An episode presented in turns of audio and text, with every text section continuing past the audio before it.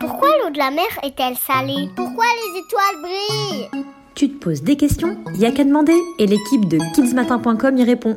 Est-ce que les clones existent? Ah, fastoche. Mais oui, les clones existent. Ok, c'est vrai que c'est un peu court comme réponse. Bon, allons-y pour les explications. Pour commencer, ouvrons notre bon vieux dictionnaire Larousse Junior à la lettre C. Clone, nom masculin, être vivant qui est la copie conforme d'un autre. Euh, quoi? Comme une photocopie? En quelque sorte, oui. Allez, rentrons maintenant dans le vif du sujet, et j'espère que tu es bien réveillé parce que c'est un peu compliqué. Si on veut parler des clones, il faut tout d'abord parler du génome. Euh, le G quoi? J'y viens. Tu sais sans doute que tous les êtres vivants sont constitués de cellules, de très petites unités de l'organisme. Elles sont même très ressemblantes d'un humain à un autre, ou d'un animal à un autre. Mais ce qui rend un individu différent, c'est le génome contenu dans le noyau de ces cellules. On l'appelle l'ADN, et il est différent pour chaque être vivant, sauf pour les clones. Et oui, les clones sont donc des individus qui ont exactement le même génome. Tout l'inverse d'un être humain normal donc, dont le génome est unique au monde. Même un frère et une sœur, nés du même papa et de la même maman, ne sont pas d'exactes copies, car leur génome, formé d'un mélange du génome des parents, est toujours une combinaison unique.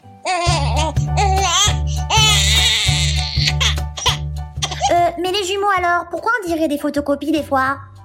Bien vu Justement, nous voilà devant notre tout premier exemple de clone. Les vrais jumeaux, c'est-à-dire ceux qui proviennent de la même cellule œuf dans le ventre de la maman, pas ceux qui ont poussé dans deux cellules œufs différentes côte à côte, hein, ont exactement le même ADN.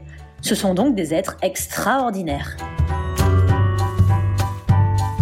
Des clones existent parmi des espèces animales et végétales aussi. C'est le cas du fraisier et du stolon. Le stolon est un organe végétal qui peut permettre au fraisier de se reproduire à l'identique tout seul, sans partenaire. Dans la nature, le corail fonctionne aussi comme ça. C'est un mode de reproduction que l'on observe surtout chez les animaux aux origines anciennes. Mais pas uniquement. Les vers, les insectes ou encore des vertébrés comme le varan de Komodo, un gros reptile, fonctionnent aussi comme ça, mais ça reste très rare. Voilà pour ce qui est de l'œuvre de Dame Nature.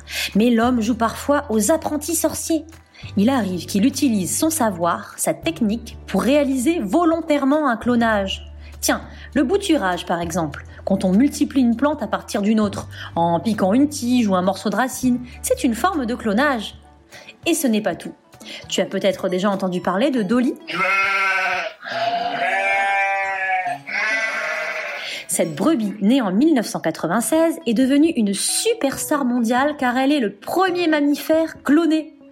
Pour lui donner vie, on a pris le noyau d'une cellule brebis adulte et on l'a introduit dans un ovocyte, la cellule reproductrice féminine d'une brebis. L'individu s'est ensuite développé. Depuis, on a cloné chat, chien, cheval et même en 2018, le premier primate, un singe. Oh là là, mais on se rapproche de plus en plus de l'homme là pas de panique, sache que le clonage humain est interdit en France, même si cela varie dans d'autres pays. Enfin, sache que le clone n'est pas forcément une copie à l'identique. Nos fameux vrais jumeaux, par exemple, ont beau se ressembler comme deux gouttes d'eau, ils peuvent avoir des personnalités très différentes. Même si deux individus ont deux génomes identiques, ce n'est qu'une partie de ce qu'ils sont, car leur rencontre, ce qu'ils apprennent, les rendent de toute évidence uniques. Toi aussi, envoie-nous ta question à kidsmatin@nismatin.fr.